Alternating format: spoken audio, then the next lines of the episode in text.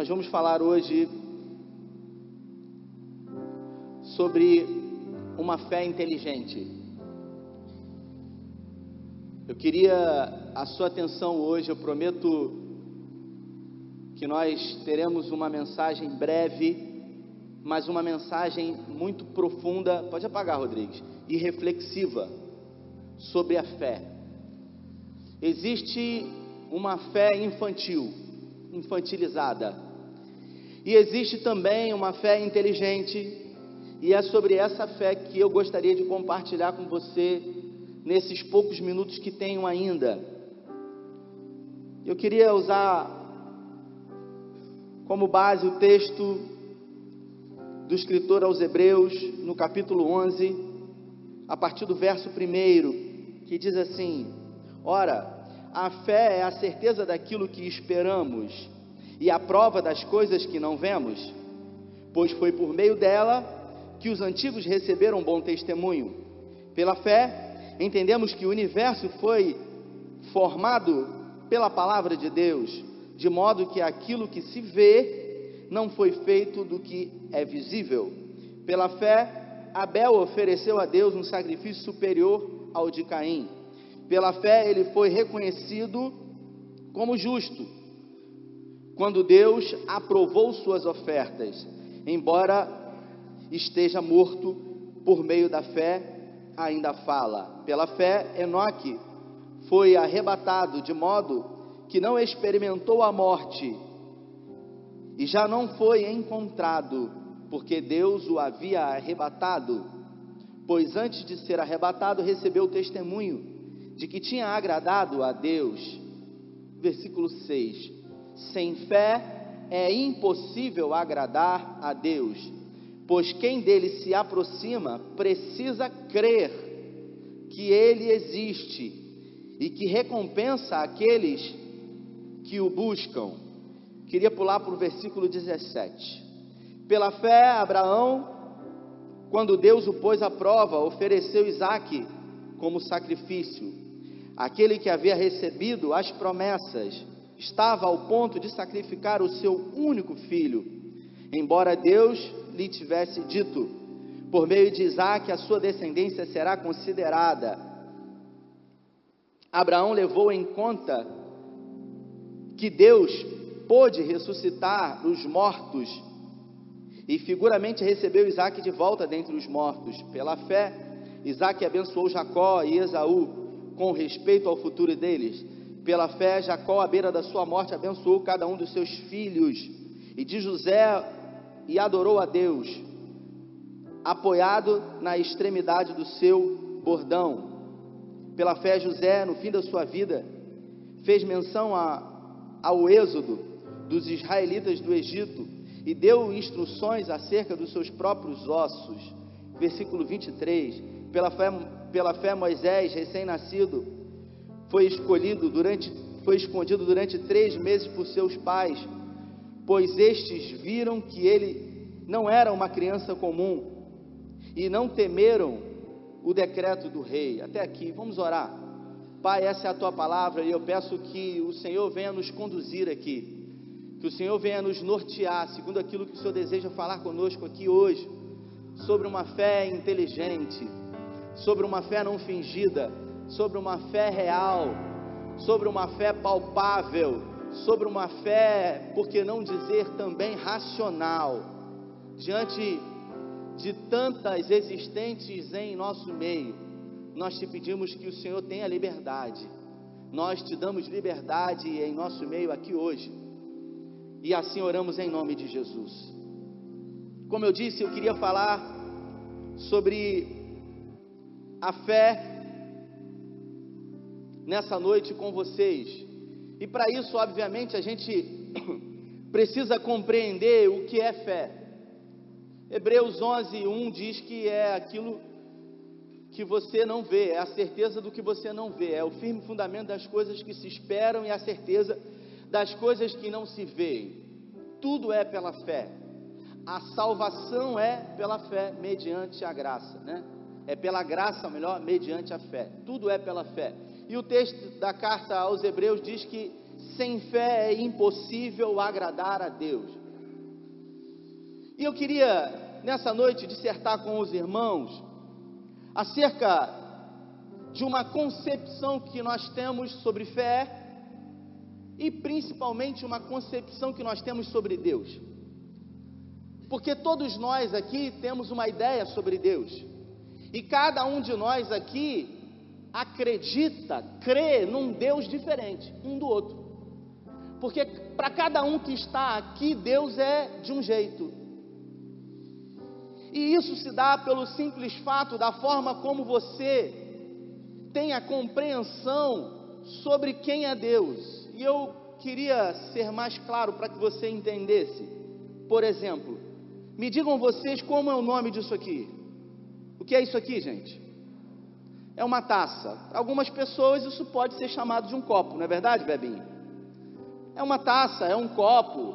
E quando você observa isso aqui e você diz que é uma taça, você sabe que é uma taça por aquilo que a gente chama código de linguagem. E o que, que é isso?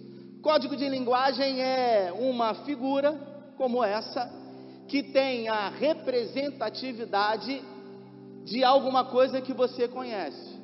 Isso aqui é um copo ou é uma taça. Assim como muitos copos e muitas taças que você possa ver e conhecer.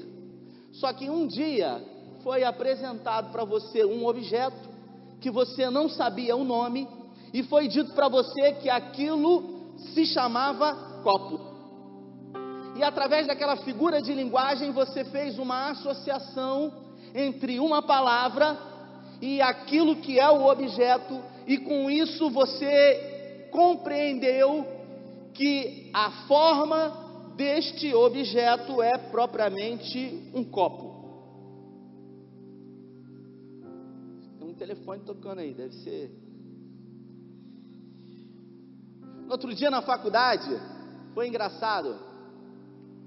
O professor ele perguntou qual era a diferença para os alunos entre uma xícara e uma caneca.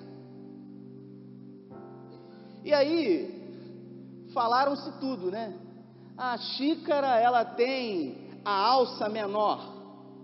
Mas aí uma pessoa disse: "Não, mas tem caneca que é pequena. A xícara tem o pires e caneca não tem. Então quer dizer que a xícara só é xícara porque tem o pires. Se tirar, ela vira caneca.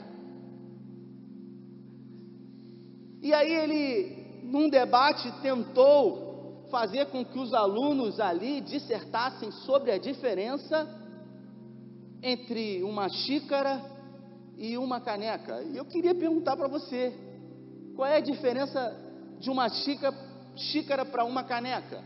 Aí você vai dizer: é o tamanho. Você vai tomar café na Rosa de Saron, tem xícara grande, igual caneca. O fato é eu até hoje não sei, Vebinho, a diferença entre uma xícara e uma caneca. Mas eu posso garantir para você que se eu for em qualquer loja de departamento comprar uma caneca, eu não vou me enganar em comprar uma xícara. Eu vou comprar uma caneca. O fato de eu não saber explicar propriamente a diferença entre um e outro não quer dizer que eu não compreendo exatamente a aquilo que é uma xícara e uma caneca. E aí eu entro na concepção acerca de Deus. Porque um dia Deus foi apresentado para você. Um dia alguém falou de Deus para você e hoje eu fiz isso, sabe? Eu bati um papo com, com o Tito, meu filho, estava na cama, ele tinha tomado banho. E eu comecei a conversar com ele ali, eu comecei a falar de Deus para ele uma criança de 11 dias de nascido. Mas eu comecei a dizer para ele quem era Deus para mim. E eu comecei a falar para ele desse Deus e do que esse Deus já havia feito na minha vida. E eu comecei a dizer para ele que um dia ele conheceria esse Deus. Não como Deus do pai dele, mas propriamente um dia como Deus da vida dele. E assim foi na sua vida, porque um dia alguém falou sobre um Deus para você. E você através de uma figura de linguagem daquilo que foi falado, você mensurou, você compreendeu, você associou e você começou a raciocinar e entender o que era Deus. Por isso que para alguns Deus é uma coisa e para outros Deus é outra coisa totalmente diferente. Eu queria que você perguntasse para a pessoa que está ao seu lado: quem é Deus para você?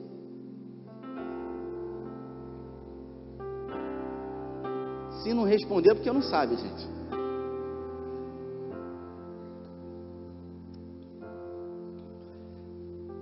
Então, diante de uma história de vida que você tenha, e da concepção que foi criada sobre esse Deus para você, foi construído um Deus. E isso faz com que você se relacione com esse Deus que você compreendeu, que às vezes, e eu me atreveria a dizer que, sem sombra de dúvidas, é totalmente diferente ao Deus verdadeiro. Porque Deus não é o que você pensa que Ele é. Por mais boa vontade que você tenha, jamais você vai ter a capacidade de compreender Deus na plenitude, porque pelo simples fato de ser Deus, ele não pode ser compreendido. Aquilo que é compreendido na totalidade não pode ser Deus. Por isso, para algumas pessoas, Deus é meritocrático. E o que, que é isso? Deus ele trabalha, ele subsiste, ele reina ele se relaciona através da meritocracia. Se eu faço alguma coisa por merecer, eu recebo dele. Se eu não faço, eu não recebo. Para algumas pessoas, Deus trabalha e Deus é, na sua máxima, meritocrático. Ele trabalha nessa ordem de merecimento. Você fez, mereceu, recebeu. Você não fez, você não recebeu. Existem pessoas que que fazem sacrifícios a Deus, achando que através do seu sacrifício Deus irá se agradar e através do que essa pessoa fez, Deus irá agir em favor dessa pessoa. E isso não deixa de ser uma meritocracia para outras pessoas. Deus é um Deus punitivo. Se você faz alguma coisa boa, Ele te elogia e te abençoa. Se você faz alguma coisa ruim, Ele te castiga. E isso é muito comum na nossa relação com os nossos filhos, e eu queria que você prestasse muita atenção sobre isso. Porque quando eu mostrei para vocês um, uma figura de linguagem acerca de um copo. Hoje você sabe muito bem o que é isso aqui, mas um dia você não sabia. E aí eu pego a filha do João e da Ioana que está aqui. Tem quantos anos, Ioana? Tem quatro anos de idade. E ainda não tem uma faculdade mental, né, plena para compreender muita coisa. E aí, num determinado momento, uma criança que pouco sabe acerca de Deus e começa através de figuras de linguagem, compreender quem é Deus, diante de alguma coisa errada que essa criança faz, o pai, a mãe ou aquele que cuida diz: não faz isso porque Deus, digam vocês, castiga. E isso vai fazer com que essa criança comece a conceber, compreender que Deus é um ser que castiga. E isso vai fazer com que a relação dessa criança, se não houver um, uma ruptura aí, uma mudança, uma metanoia acerca desse Deus, vai fazer com que essa criança, ao crescer, sempre se relacione com um Deus punitivo. Existem algumas pessoas que acham que Deus é um Deus passivo, porque elas acham que, diante do caos, que estão vivendo, parece que Deus não está se preocupando muito com isso. Existem pessoas que acham que Deus é um garçom. Ele tem obrigatoriamente a finalidade de servir, de atender, de fazer, de trazer, de dar, de abençoar você. E existem aqueles mais loucos ainda, eu diria, que são os deterministas. Eles começam a determinar o que vai acontecer, como se eles pudessem ou tivessem a capacidade de manipular a Deus e de fazer com que Deus fizesse aquilo que eles desejam. Vai acontecer. Por quê? Porque eu desejo, porque eu quero, porque eu aprendi que é assim que a gente guerreia com Deus, porque a gente tem que lutar com Deus como Jacó lutou com o anjo. E eu não posso largar a Deus enquanto Ele não me abençoar. Eu ainda pego um respaldo bíblico para isso. É uma concepção também sobre Deus. Há aqueles também que acham que Deus ele é vingativo aconteceu alguma coisa na sua vida e você acha que Deus está se vingando de você.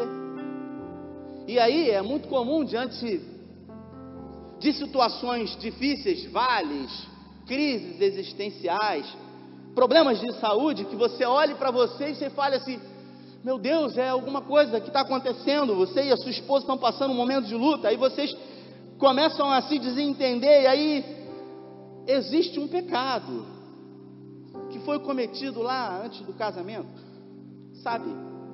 De repente, numa relação lá, houve uma mão boba lá no namoro, e aí o cara puxa isso e fala assim: foi aquilo lá, cara.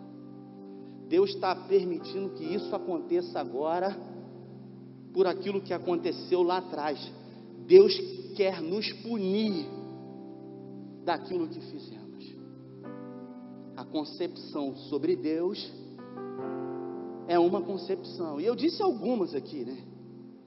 E aí, dentro disso, existem as correntes, existem os discursos, existem os positivistas, né? Existem os também deterministas, aqueles que falam: não, está tudo bem, vai dar tudo certo, fica tranquilo, Deus está no controle, não vai acontecer nada está tudo bem. Quando na verdade, irmãos, Deus não é o que eu penso.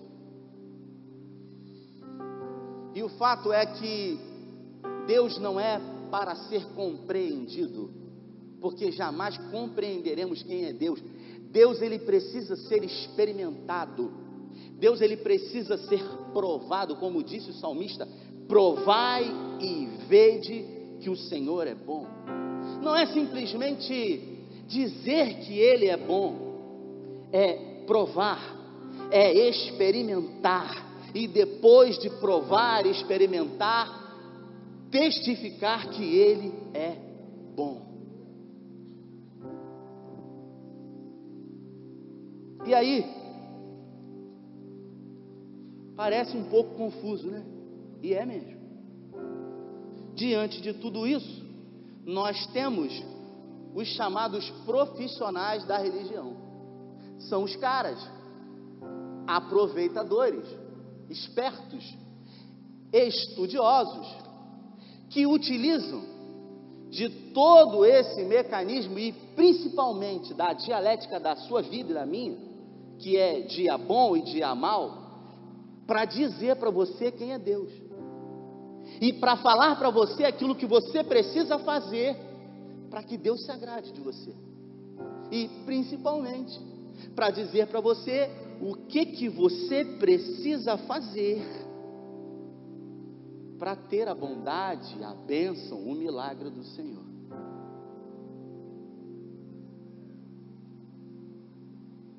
Basicamente, Você já deve ter visto aí em algum programa de televisão esses homens que eu carinhosamente quero chamar aqui de profissionais da religião. Os oportunistas. Aqueles que sempre vão se apresentar diante de você numa necessidade sua. Observe que algumas igrejas até colocam, um dia eu falei isso numa mensagem minha aqui, pare de sofrer. Aí você entra numa igreja como essa e você fala assim, então quer dizer que aqui eu vou parar de sofrer? Sim. Então quer dizer que todas aquelas pessoas que estão ali, elas não estão sofrendo? Não. Porque o dia que o problema daquelas pessoas acabarem, elas não vão ficar mais ali.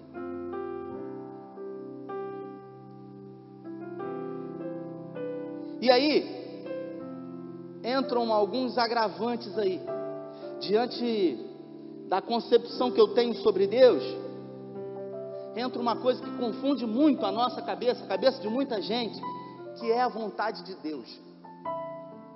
Porque, rapaz, coisa difícil é saber sobre a vontade de Deus. O que é a vontade de Deus? Quem não quer saber a vontade de Deus? Vou dizer uma coisa para vocês, eu vou abrir um parênteses aqui. Essa semana eu encontrei com uma pessoa. Não sei nem se a pessoa está aqui. Aí eu encontrei com a pessoa, a pessoa falou assim: agora, agora a sua esposa vai engravidar. Ele falou para mim. Aí eu falei, amém. Eu falei, eu acho que não, né? Porque ela vai começar a tomar remédio. Você não pode fazer isso. Você não pode atrapalhar o projeto de Deus na vida de vocês. Porque a vontade de Deus não pode ser impedida por você. Aí eu parei e falei: peraí, você está me deixando confuso. Porque eu estou há 10 anos tentando engravidar e ela está sem tomar remédio e Deus não liberou nada. Aí agora que a gente adotou, Deus resolveu liberar. Falei, Deus está me confundindo. E agora eu que adotei, porque vivi um tempo de impossibilidade. E por isso resolvi adotar, porque não vinha da forma natural. Agora, diante disso, Deus resolveu liberar o negócio. Vou falar como Chaves, você não vai com a minha cara? Então, as pessoas elas têm uma concepção errada sobre vontade de Deus. Eu disse para essa pessoa, meu irmão e minha irmã, entenda o que eu vou dizer. A Bíblia fala que a vontade de Deus ela é boa, perfeita e agradável. E eu entendo que essa vontade não é ruim. Porque Deus ele não produz o mal. Tudo que Deus faz é bom. Nada do que Deus faz é ruim, é mal. O problema é que nós temos uma concepção acerca do Evangelho. E nós achamos que fomos chamados para viver uma vida confortável, abundante e de vitória. E só de vitória. Mas o Evangelho de Jesus Cristo não é isso. Definitivamente o Evangelho de Jesus Cristo é um chamado para viver uma vida onde nessa vida inevitavelmente vai haver sofrimento. Eu quero deixar claro aqui, não é uma vida somente e totalmente de sofrimento, não é isso. Mas é uma vida onde necessariamente no mundo, palavras de Jesus, tereis aflições, mas tem de bom ânimo. Então existe um, uma dialética, dia bom, dia mal, sabe? Tem dia que a gente vem aqui e está com calor danado. Tem dia, tem dia que a gente chega aqui, coloca o carro ali e chega aqui muito bem, doido para entrar nesse ar-condicionado e desfrutar de um clima agradável. Mas tem dia que você vem aqui, você entra todo molhado, cara. E aí, você entra no estacionamento, tem que deixar o carro e tem que sair com um sapato alto, como muitas de vocês, e pisando na lama. E aí a gente pergunta, Senhor, por quê? E a gente acha que Deus tem a ver com tudo que acontece na nossa vida tudo que acontece na nossa vida é propósito de Deus. Nós servimos a um Deus de propósito. Agora, nem tudo que acontece é propósito de Deus.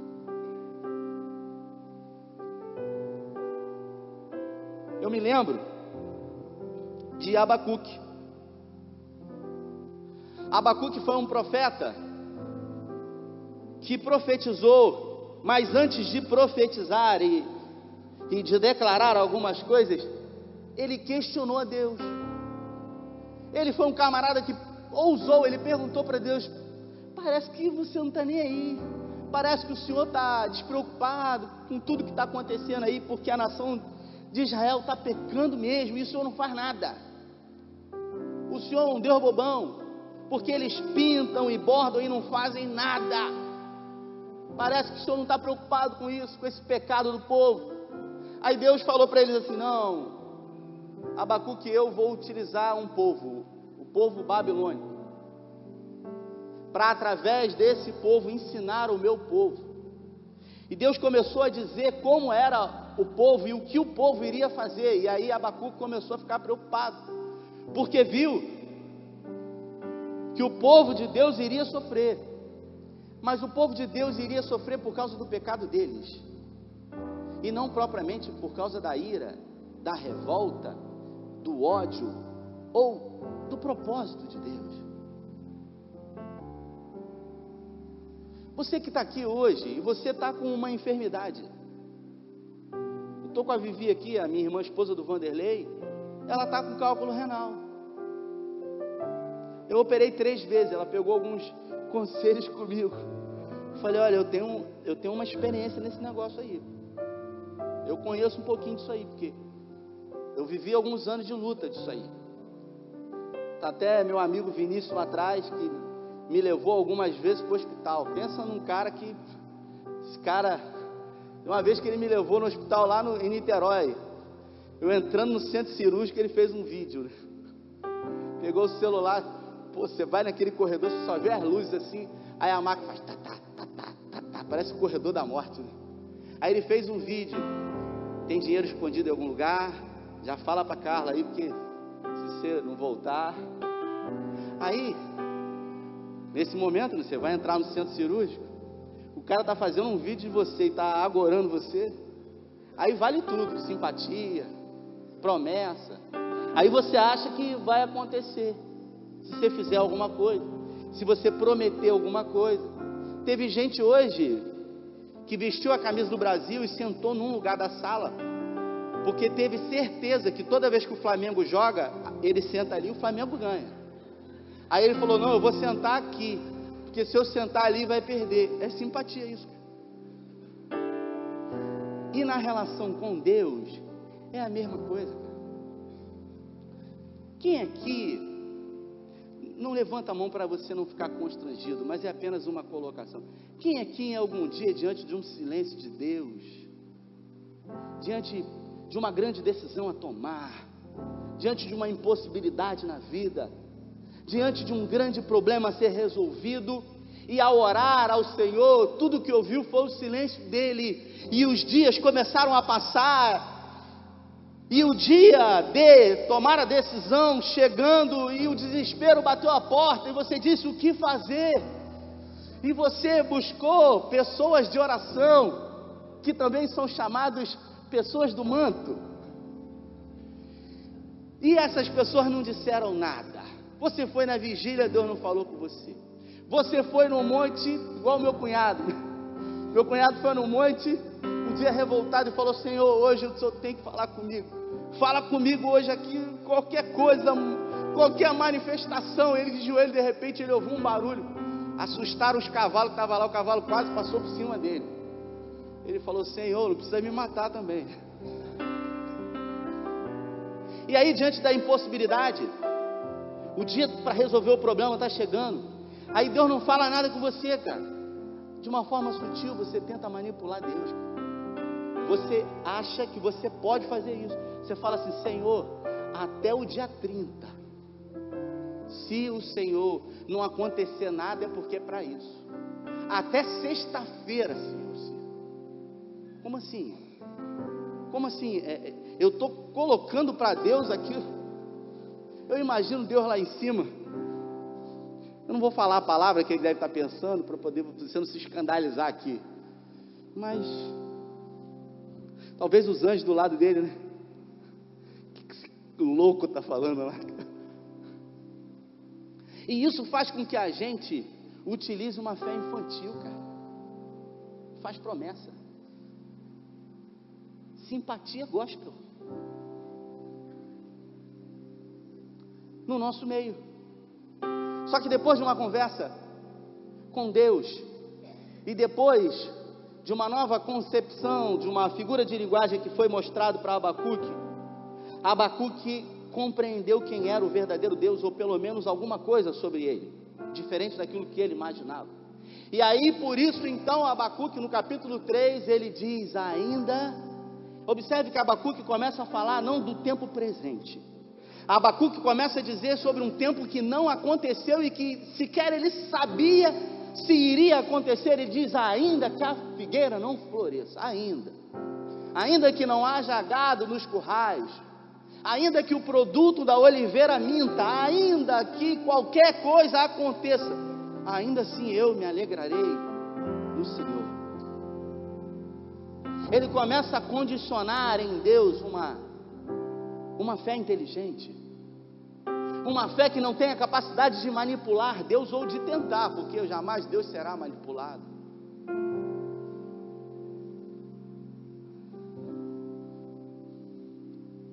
Eu esqueci aqui no tópico da parte de cima de falar sobre o inimigo, né?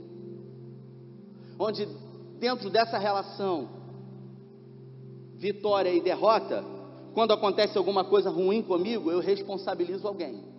Isso aí é uma síndrome adâmica. E aí eu procuro alguém para responsabilizar. De cara é a mulher ou o marido. Se está separado, vai quem sobra, é o capeta, é o diabo, é o inimigo que está furioso. O inimigo ele tem se levantado contra a minha vida com uma fúria muito grande. O inimigo se levantou. Tinha um irmão que costumava falar isso para mim, ó, vigia que o inimigo está furioso, amigo. E eu sempre falava, quando ele estiver feliz, me avisa. Eu ainda não, na Bíblia não mostrou isso. O inimigo quer tragar você. Não falou nada novo para mim, está escrito aqui na Bíblia. O inimigo ele quer destruir você. Também não está dizendo novidade. Isso sou eu. Digo não eu, digo eu e não Cristo. E não a palavra. Eu não acredito em retaliação espiritual na vida de um servo de Deus. Eu acredito na vida daqueles que brincam zombam, andam entre o santo e o profano como se fossem nada. Agora, diante daqueles que temem, têm uma vida reta diante de Deus, aqueles que foram comprados com preço de sangue, aqueles que a palavra de Deus diz que nenhuma arma forjada contra eles prosperará, eu não acredito. Por isso, eu quero dizer para você que o nosso maior problema era é a todo momento querer descobrir um sentido para a nossa vida ou querer descobrir o motivo pelo qual estamos passando o que estamos passando. A gente tem por hábito de querer achar, descobrir qual é o motivo que está me afligindo, me fazendo passar por essa prova. Senhor, mostra o que o Senhor quer, o que o Senhor deseja, o que o Senhor isso quando na verdade muitas das coisas que nos acometem são circunstanciais, são existenciais da vida. Por que, que as pessoas têm câncer? Não, filho de Deus não tem câncer, como que não, pô? Come McDonald's como todo mundo, fica com a cara no celular aí, recebendo radiação o dia inteiro, pô. E não tem câncer? Claro que tem, pô. Você acha que você vai virar semente aqui, pô? Vai morrer um dia. Agora, a permanência aqui ela vai determinar de acordo com a forma como você cuida do seu corpo, a forma como você cuida da sua vida. E outra coisa, vamos ser sinceros aqui, se você veio aqui hoje com um problema, essa mensagem não é para tirar um, jogar um balde de água fria em você, não é.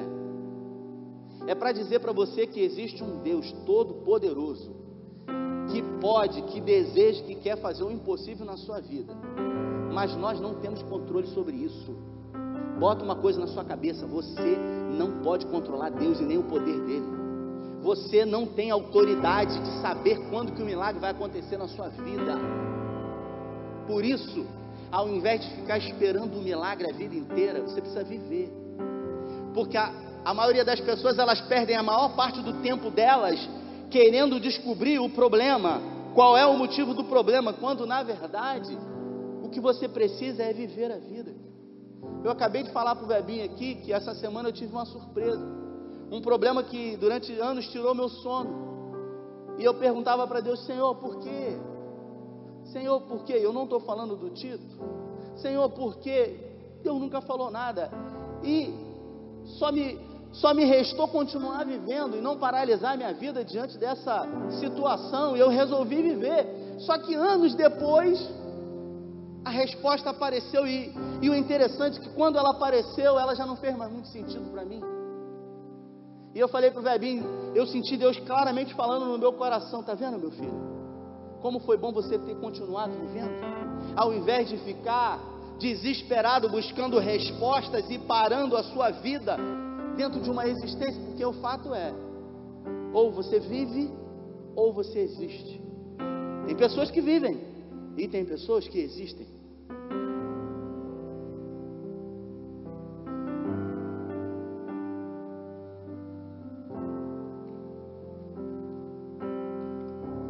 Porque quem não gosta de vencer? Quem não gosta de ter uma uma bênção recebida, uma vitória? Quem não gosta de viver dias bons? Quem não gosta de viver o sobrenatural? Você já imaginou se na sua vida você só ganhasse? Se tudo que você quisesse, você recebesse?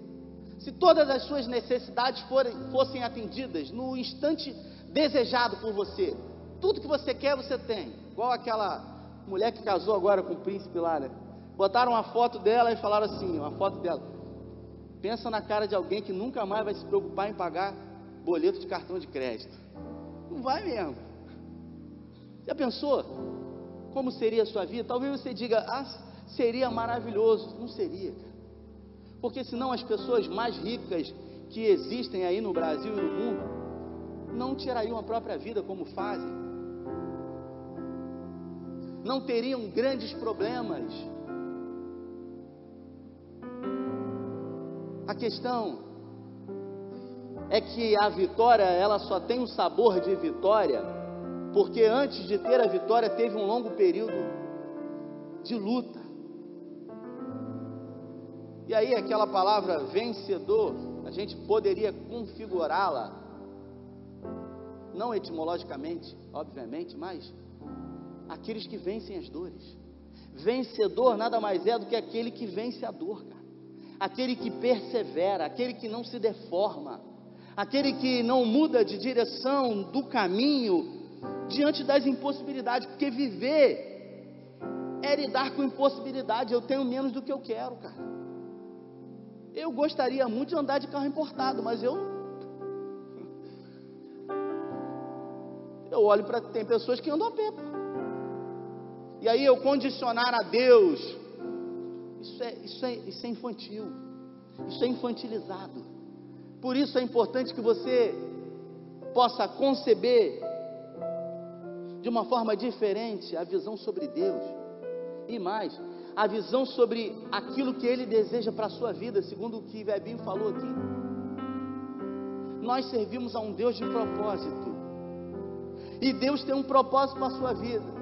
Só que o problema quando a gente fala isso, a primeira coisa que a gente pensa é que Deus tem um propósito para me honrar para me abençoar, para me colocar em lugares altos, porque eu nasci para ser cabeça, eu não nasci para ser cauda. Eu nasci para estar tá por cima e não por baixo. Eu nasci para ser abençoado.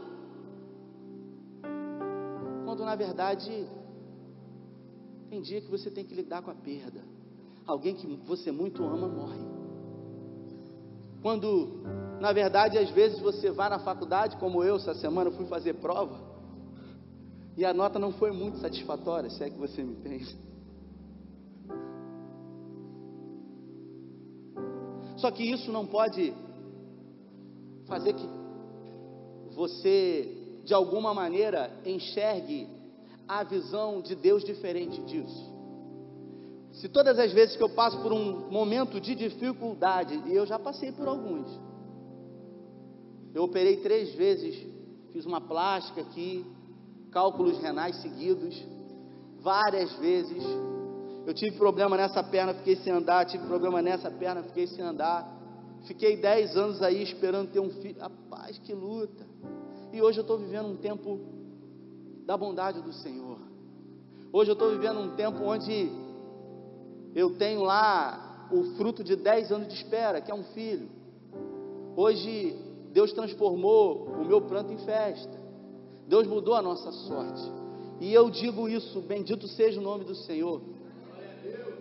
Mas eu quero dizer para você que eu não me engano, porque as dificuldades elas virão em outras áreas da minha vida, mas essas dificuldades elas me aperfeiçoarão e farão de mim um ser humano melhor, mais forte, mais fervoroso, mais maduro, mais equilibrado, menos infantil, menos menino, menos levado por qualquer vento de doutrina. Como eu disse, um amigo lá na faculdade estava perdido porque o cara era ateu e estava falando um monte de bobagem. Ele falou: Rapaz, o que esse cara está falando tem sentido. Aí veio para cima de mim e falou assim: senhor não acha? Eu falei: Eu? Porque você é um pastor. Eu falei: Rapaz, se eu for acreditar em tudo que me falam, se qualquer um que vem dizer um vento aí, dizendo que Deus é isso, que Deus não existe, eu acreditar, as minhas convicções, elas estão muito rasas. Eu falei para ele, eu sei em quem eu tenho crido. Eu tive uma experiência com o Senhor. Um dia foi me apresentado uma figura de linguagem.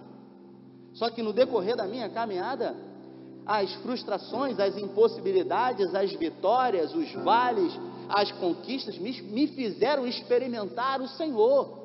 Por isso eu posso dizer: o Senhor é bom. Porque um dia eu provei e experimentei, e eu posso dizer: o Senhor é bom, como o salmista disse. Diga para a pessoa que está do seu lado: provai e vede que o Senhor é bom.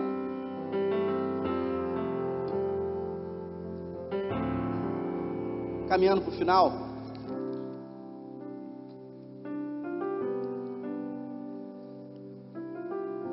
O maior desejo do ser humano o maior desejo é ter a capacidade de controlar o próximo e a Deus. Todo mundo gostaria de controlar o outro, gosta de controlar. A mulher gosta de controlar o marido, às vezes controla, hein? Fala Deus. O marido gosta de controlar a esposa. E alguns gostam, desejam, pensam e querem controlar a Deus. E aí fazem aquilo que eu já falei aqui.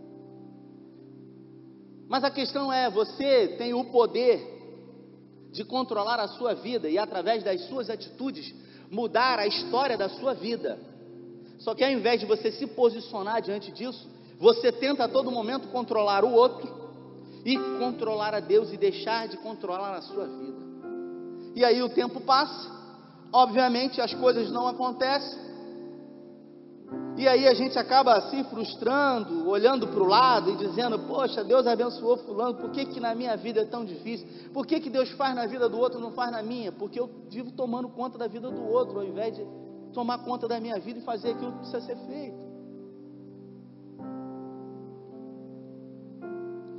Vou falar algo aqui que eu não tinha falado. A gente foi na Bahia. Eu nunca falei isso. E quando a gente foi na Bahia, eu fui num abrigo em Eunápolis. E lá tinham 43 crianças. E quando eu cheguei no abrigo, uma criança de um ano e quatro meses, um menino, o menino ele me recebeu no abrigo. Eu cheguei, eu abri a porta, o menino veio de braço aberto. Tinham 43 crianças ali. Se tivesse que ensinar isso, ensinar para as 43. Quando eu cheguei, ele veio correndo como quem já estava me chamando de pai. Eu levantei ele no colo. Falei para Carla, eu quero adotar essa criança aqui. Esse aqui é meu filho. Se eu, fui, se eu fosse muito espirituoso, eu diria: Isso é uma mensagem de Deus, é um propósito de Deus. Deus falou aqui. E aí a gente conversou, eu chamei a diretora do abrigo, eu falei assim: Eu quero adotar o, o menino. O que, que precisa fazer? Aí ela falou assim: Olha, é, o menino não está liberado ainda. Mas a gente precisa ver, porque já está um ano aqui, mas há um ano atrás apareceu um pai dizendo que que queria adotá-lo, tudo indica que é uma venda de criança, uma situação complicada. O cara drogado veio aqui de táxi, disse que era o pai, não tem dinheiro para fazer DNA e a justiça está esperando. Aí eu falei: o que que precisa para resolver isso? O que que precisa? Aí falei com uma advogada lá, a gente começou a articular. Eu falei: eu já escolhi a criança, a gente vai levar o menino, a gente quer o menino. E aí que a gente recebeu uma ligação lá do Ceará um bebezinho, a mãe estava grávida ainda. Aí minha esposa falou assim: Meu Deus, e agora? O que, que a gente vai fazer? Aí eu aprendi na minha vida que quando eu não sei o que fazer, eu oro. Mas nem sempre quando eu oro eu escuto alguma coisa de Deus. Eu não sei se com você é assim. E eu não me frustro por isso. E aí, que ela falou assim: o que, que a gente vai fazer? A criança ia nascer segunda-feira, ia nascer 20 dias depois. E aí os dias passando, a gente tentando com essa criança da Bahia, e aí de repente ela, meu Deus, como é que vai fazer se sair as duas? E aí nesse momento, né?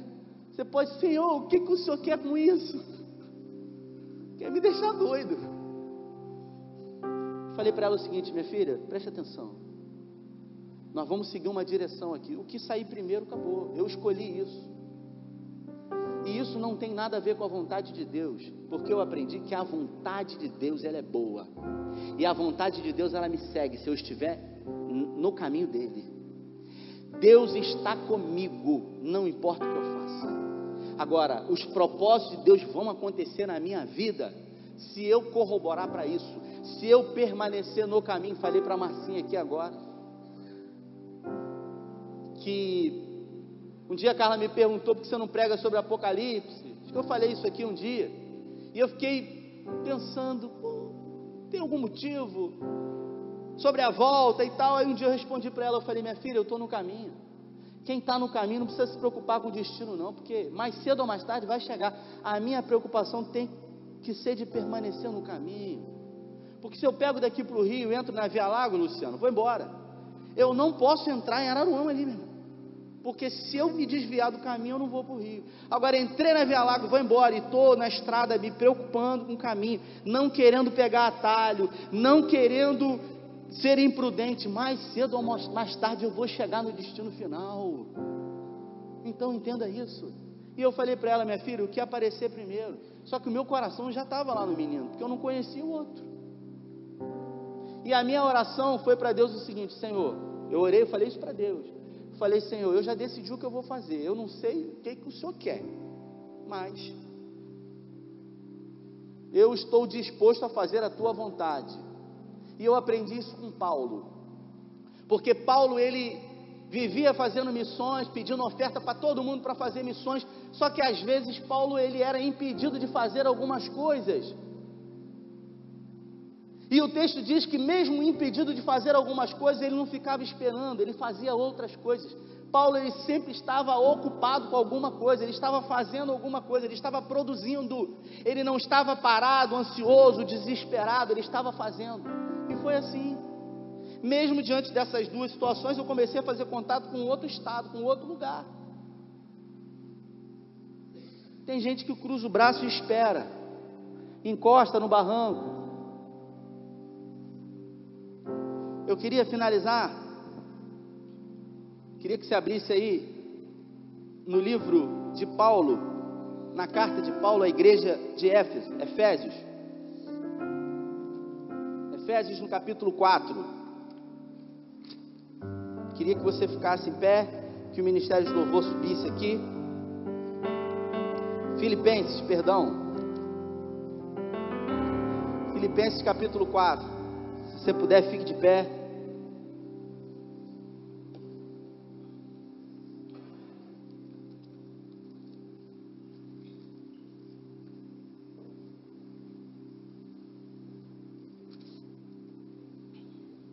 versículo 11. Não estou dizendo isso porque esteja necessitado, pois aprendi a adaptar-me a toda e qualquer circunstância. Sei o que é passar necessidade e sei o que é ter fartura. É, foi Paulo que escreveu isso aqui, tá, gente? O apóstolo Paulo. Aprendi o segredo de viver contente em toda e qualquer situação. Seja bem alimentado, seja com fome, tendo muito, ou passando por necessidade. Aí ele diz no 13, que a gente vê muito adesivo aí: tudo posso naquele que me fortalece. Diz para a pessoa que está do seu lado: tudo posso naquele que me fortalece. Você sabia que quando Paulo diz tudo posso, tudo quer dizer tudo. Eu posso estar desempregado naquele que me fortalece. Eu posso estar doente naquele que me fortalece. Só que eu só penso em vitória. Eu só penso em, em ganhar. Eu posso tudo, cara. Eu posso tudo naquele que me fortalece. Eu posso passar pelo dia mal, eu posso viver perdas. Eu posso não saber o que fazer naquele que me fortalece. Agora, o segredo, irmãos, é você não ter uma fé condicionada às circunstâncias. Porque todas as vezes que você condiciona a sua fé ao que você está vivendo, você está vivendo uma fé mentirosa, uma fé infantil. Porque se eu estou recebendo vitória, Deus é bom e a minha fé nele está é, uma fé acrescentada. Agora, se eu estou vivendo um dia mal e eu não sei o que fazer e eu fico desesperado e procuro todo mundo desesperado e acho que Deus me abandonou, é porque a minha relação e a minha concepção sobre esse Deus, ela está errada. Então hoje, hoje talvez não seja uma mensagem sobrenatural. Mas eu quero dizer para você que os maiores milagres, eles não são milagres sobrenaturais. Eles são milagres naturais. Porque até mesmo Paulo, o cara que escreveu isso aqui, quando ele estava preso numa masmorra em Roma, e ele já sabia que ia morrer, e muitos dos amigos dele que estiveram com ele em todos os momentos, esses caras abandonaram ele. Todo mundo foi embora. Inclusive alguns apóstolos. Todo mundo abandonou Paulo. E você sabe o que, que Paulo se sentiu lá na cadeia? Num lugar frio, insalubre. Ele se sentiu sozinho. E mesmo lá sozinho, Deus estava com ele. Sabe aqueles momentos de estresse que você está vivendo? que é como você, como se você fosse uma panela de pressão e a água dentro está começando a ferver, e naquele momento você precisa de um escape, é nesse momento que Deus sempre vai enviar um escape para você.